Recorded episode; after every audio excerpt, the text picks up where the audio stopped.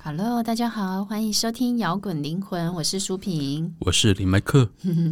呃，各位早安，早安今天呢，我们又要来聊我们的那个影视时间，对啊聊电影。我对觉得我蛮喜欢聊电影，就是给一个一个那个理由追剧。 对，让追剧这件事情变得有毅力对，有意义啊，有毅力，对，有毅力是 什么？有意义就是太长的剧对这样子，让生命变得美 好，现在来正能量就对了。对，好啦，那跟着我们来看戏的话，今天我们要来哪讲哪一出戏呢？嗯，哇塞，就是去年的金马奖的算是大赢家之一啊，嗯，去年就是第五十八届金马奖得到最佳剧情、最佳原创电影。最佳女主音角乐，呃，最佳对最佳女主角就是那个贾静雯。讲到最佳女主角，大家就知道了。 对，哇去年是静静雯年，就对。对，而且他很很强啦，嗯就是这一部很强，就是这一部提名两个女主角，嗯就是饰演妈妈的贾静雯以及饰演女儿的王静，然后呢，两位都入围，对，那讲到这里，大家应该知道我们在讲哪一部了，就是《瀑布》。哦对那其实这部片的卡斯也蛮强，因为它有李艺人跟刘冠廷客串这样子。嗯，嗯，那如果还没有看过这部戏的朋友呢，就看完再来聊，可以先按一下暂停键。因为它它蛮值得一看的哦，嗯，还蛮好看的。对那其实这部片的故事情节很简单，它就是在讲一个在外商公司上班的那个品文，就是贾静雯，然啊后因为女儿班上同学确诊，然后呃，就是被迫在家跟女儿一起居家隔离对。它设定就是在疫情时时期啦，对，因为我觉得这个像这样疫情电影，其实会让我们现在看的很有感觉，因为它其实对就是在新冠肺炎盛行的时候对拍摄的，所以你会觉得电影中的角色跟我们现实生生活很有一样，都过着对艰辛防疫的 对，因为他日有子带到说公司因为疫情，所以业绩不如前嘛，然后嗯对公司就是竟然发 email 要求所有主管，好，大家共提时间，就是要减薪就对了，也不要说公司在扣你薪水啦，嗯，你就当做是你自己。因为体谅公司，你自愿减几趴，你说你自己喊，你喊几趴我就扣嗯就扣几几趴趴，这样对子，对，所以这部片会让大家很有感觉嘛，对，就是很你会情勒，你知 道吗？情绪勒索，不过，因为像最近这几年，这这阵子疫情电影应该会越来越多啦。但有的时候，嗯，可能会是就是一个背景设定，嗯，你可能没办法跟剧情相契合。像最近有一部叫《十五二一》，它也是一个一开始是在设定在疫情电影，不过后来剧情当然不是。啊但是这一部《瀑布》这部就是透过这个疫情，然后来衬托出这个两个人对之间埋藏的一些间隙，然后因为因为这个疫情而产生一些风对暴，疫情里的家庭生活啦，就是口罩背后的真实就对 了，口罩背后的真实。对，然后还带一些社会议题啦，对因为对后面对他会讲到女主角有一些心理疾病这样，对，那其实这个导演就是钟梦宏嘛，对、啊，他的上一部片就是《阳光普照》，他也是在探讨台湾社会议题，然后跟亲情关系之间的剧情片。对然后我觉得刚好跟这个《瀑布》这部片刚好是一个对比，一个比较火，一个比较水。因为《阳光普照》是一个比较刚烈的青年，然后跟社会缠斗角力，然后比较多那种他那个阳光赤裸是很刺人 的对阳光，对对，它很是刺人阳光，它是那种赤裸裸的暴力杀气的感觉对。可是《瀑布》这部片是在讲母亲跟女儿之间的感情，嗯然后跟好像已经是冰山的那种亲情，可是因为疫情隔离，然后被迫要去面对这些事情，然后嗯所有的情绪就是像瀑布一样毫无保留的宣泄。所以我刚刚说一个火一个水，就这样子。哦，对，我因为你一开始听到片名的时候，会有点就是，嗯，丈二金刚啊，对不了，知道是什么意思因就为对啊我了。当初一开始我是从金马的颁奖典礼知道这部片嘛，嗯然后他颁奖典礼上面当然会带到这部片的时候，都会有一些片花，对，那从片花是看起来有点像是走一个惊悚 风格，对对就好像妈妈变得很恐怖，对到底是对怎对样？ 你到底是你到底是确诊还是还是中邪？看不太出来对对这对然后样子。看看到最后，你才知道原来他是饱受幻听之苦啦。对，对哦那个蒋静雯，她因为开始听到那种呃轰隆轰隆轰隆的声声，音，其实它是那种瀑布的声音这样子。啊对，然后而且其实你会觉得说大他们是生活在大都市里面，然后什对么呀瀑布。那其实他的那个导演意向就是那个老屋拉皮的时候，不是有那个帆布吗？对，那个帆布其实远看还也好像哎，是一个瀑原布来的感它觉是。个瀑布， 对，所以你知道“瀑布”这个名字就是有一种情境跟情绪，对我觉得他名字取得很好对，。然后那呃而帆布还刚好是蓝色， 对，然后刚好他的幻听也是一道瀑布，他就想说，我每天看到蓝色的东西，但是又没有声音，我觉得好冲突哦，我自己对想象出来好了。对，所以他他整个整个片带给你的就是一种很浓厚的那种压力嗯的感觉，因为那个蒋静雯跟女儿王静，她就是被迫隔离嘛，然后而且对一直不断的去面对，呃，因为疫情带来的各种低潮挫折，比如对说啊蒋静雯要面对她的婚姻，其实已经失婚了嘛，这还就有已女经儿失婚了。对，然后女儿叛逆，然后接下来就是呃贷款压力，因为疫情对然啊后，可能他停停职也停减薪薪、啊，隔离等等对的，啊那是不是跟我们现在很有感觉？就是对那种生活的让我各种压力，让让那个贾静雯好像罹患了对视觉失调。而且视觉失调这种病不会是突然因为这件事就出来，对应该是历年来的压力逐渐让他开始有这种倾向，对只是都没有去面对嘛。对那我们从说他其实都有暗示说他已经没有缴贷款很久了，嗯也没有付打扫阿姨薪水好几个月了，嗯，所以他的经济困难应该不是因为这一次留职停薪才开始，应该只是一应该一段时间了早就有一段时间薪水不稳定。对。那那个疫情只是一个好像是一个稻草一样。对，对然后他他不能接受他的前夫已经有新家庭这件事情，对也是一段他从来都没有接受过，对他从来都没有接受前夫已经真的离开 他。对。因为我觉得贾静雯演的这个母亲很像台湾的传统女性啊，嗯，就是你在职场上已经很忙了，然后回到家要有那个侍奉难搞的小孩，孝顺小孩， 对，因为这你不觉得很孝顺？他一开始很孝顺小孩吗？很孝顺。对啊，然后你可能就是生活已经遇遇到一些鸟事，然后一回到家还要承担一些压力跟风险。还有，我觉得他把台湾女性的那种面对生活跟家庭那种窒息跟沉重感演绎的很好，就像瀑布对，重重打在身上的感觉。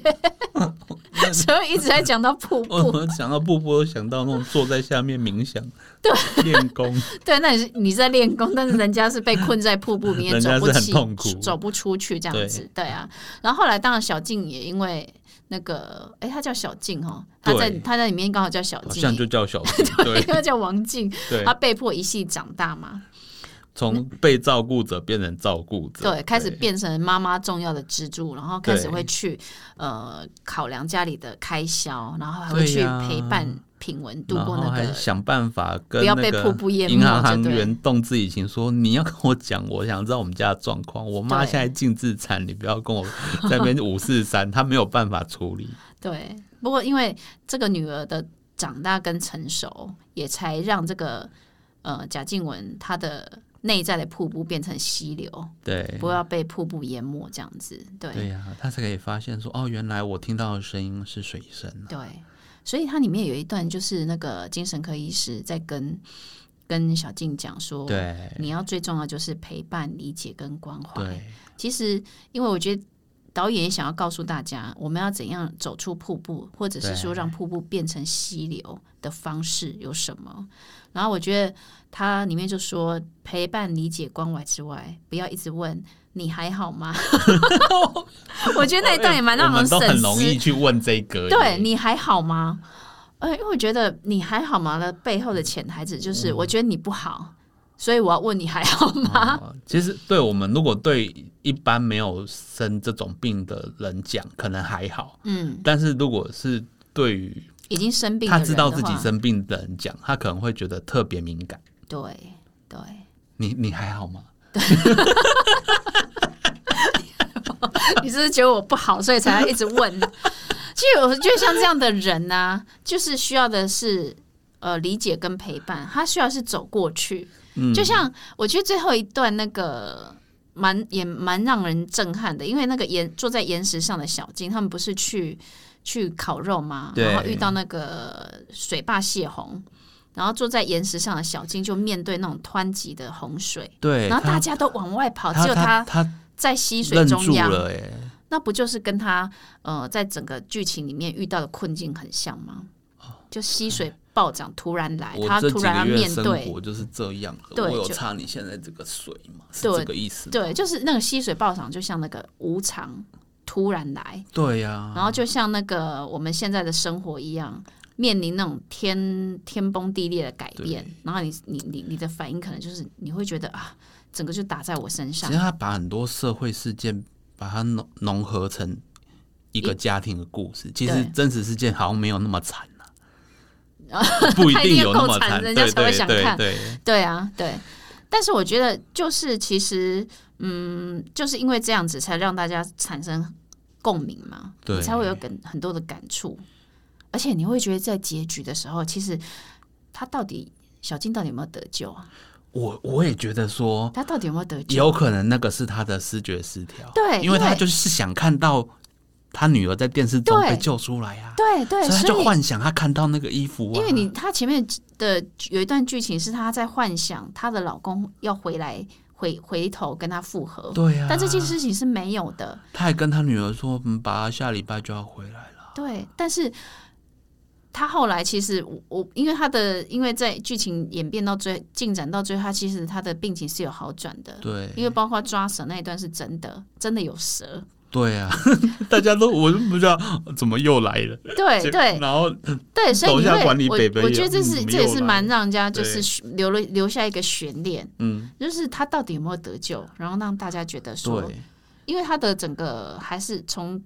从这一段来看都是用母亲的主观视角。对，在在看这个故事，所以真正的结局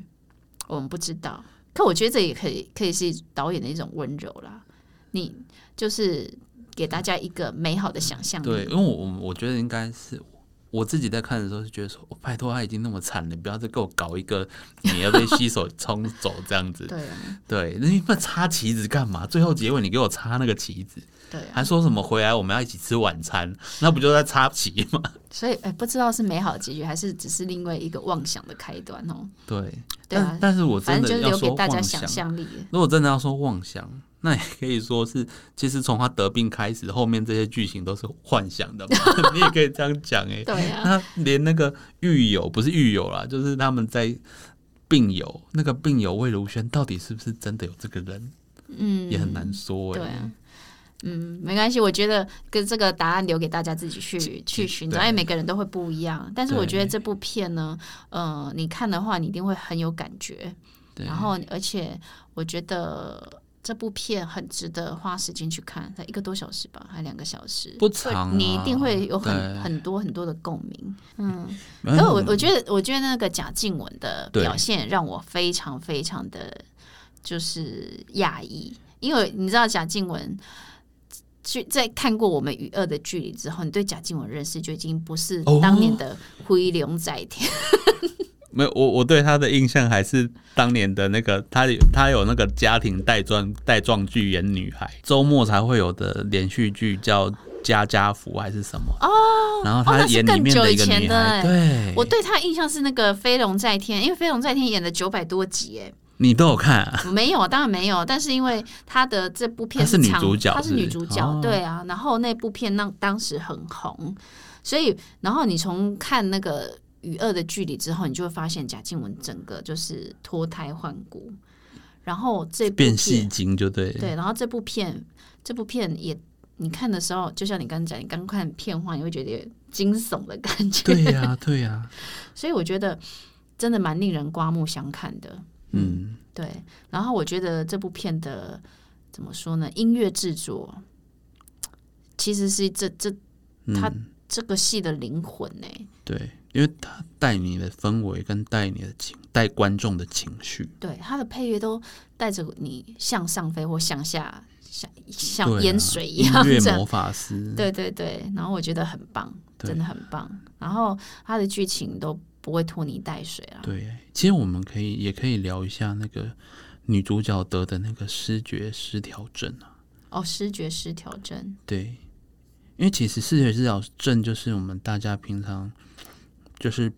口语会说的一个说是精神分裂症，哦，对，对，但是它不只是精神精神分裂症，嗯其实就是各种就是幻视、幻听啊，或是以为有人在心里面跟你讲话啊、对，都是被统称在这个视觉失调症里面。嗯但是这个这个东西在现代社会，在我们这个社会很有趣，嗯就是有的人会说他那个听到的是真的听到什么，真的听到灵界的声音，或是真的觉得是神跟他讲话，就你很难去界定这个是。当有人自称这个的时候，他到底是真的是神明的代言人，还是说什么灵阴间使者，还是说他一切都是幻想的？嗯医学上一定会说这个是视觉失调，嗯，但是相信的人又会觉得说，他就是一个可能是一个道士或是一个仙姑，会有一个民间的民间的信仰的成分我觉得在里最面。大的分别是有没有影响到生活啦。对，如果你的这个你看到的、你所听的、所感觉到的，已经让你已经影响到生活，会就像贾静雯她在对戏里面的，她已经没办法正常工作。而且还影响到家人你身说边讲的那人。种像灵媒啊，或者对是真的可以跟神对话的那种，那他们还是可以继续正常生活的，对他们工作没有受到影响，他们的呃关系没有受到影响。可是像这样子的状态对是已经受到影响，那个就是真的已经是一个对生病的状态了啦。所以基本上我们就是用，其实会医学上就是会觉得说，你影影响到生活，我就是要用药物帮你控制，不要让你一直在深受这些幻对，啊因觉为的精神病侵的扰诊断不是说你听到这个就表示你是这件你是这个哦，病他患。还是会它判会有一些断诊断的诊断的，比如说有没了有解影响什么状态，哦影响的，它都会有那个诊断分离啊。了所以解，所以不是说你听到什么声音，就就一定是视觉失调。对，或者是说你就一定是什么，对啊哦有时候他会认定说你的状况还不还还轻微的时候，可能只是一时的压力造成的哦它会有很多的诊断的那个啊，依据。对，诊断的依据，对，嗯这是身心科的专业。嗯，对，这是身心科的，对，这部真的是台湾演艺圈的很多大咖、很多戏精都来客串的一部电影。嗯哼，对，除了主要演员是硬底子演员以外，嗯哦，还有王静，她是一个很有潜力的新人嘛。对啊，他的那个返校让人家非常的印象深刻， 对呀、他哎、他真的是，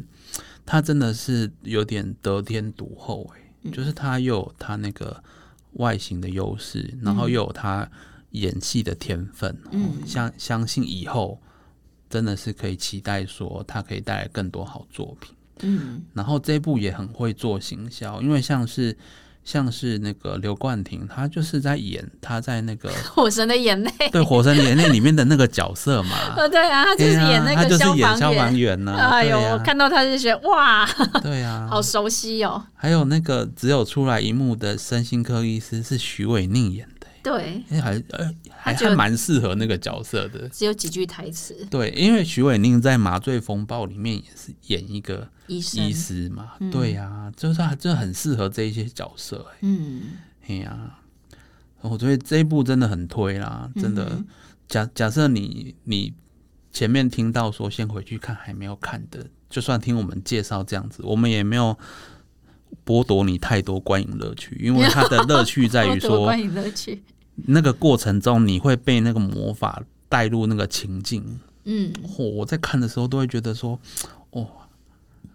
好恐怖、哦。嗯，对啊，啊，我我觉得是他那个电影中你会看得很有感，是因为他刚好跟我们现在的生活很契合。对你看哦，像那个我们大家都在防疫嘛，对然后出门都要戴着口罩嘛，还有那个呃，台湾最有就是房价一直在节节升高。哦 对，那个房价怎么会那么高啊？还有那个音价，你会觉得台湾很多那种大家就是银价，你说银价拉皮的银价对， 对对，很多就是那个都会弄很久，你不觉得就很台湾生活吗？我觉得这也是那个导演他很厉害的地方，他很容易将台湾的生活经历就很忠实的放到电影作品里面对去。 这这家电影公司就是钟梦红他所属的电影公司，就是很擅长拍这种嗯，社会的缩影。就很很容很很擅长打造你身边你随时可能会遇见的故事啊。对他们就走这种日常形态，嗯，对，不是走那种英雄电影，对啊，嘿对，所以我觉得这部片真的蛮好看的，对啊推，荐大家去看，快、嗯快快去看这样子。快去看，嗯，好啦，那我们摇滚灵魂今天的分享就到这边对，喽，电影分享时间，嗯我们下次见，下次见，拜拜。拜拜。最后的最后，感谢大家收听我们的节目。如果你喜欢我们的节目，欢迎到 Apple Podcast 或 Spotify 订阅我们的节目，也别忘了给我们五星评分、留言鼓励哦。五星五星，明天又是上班日啦，让我们大家一起坚强的面对吧。我我们们下下周周见见。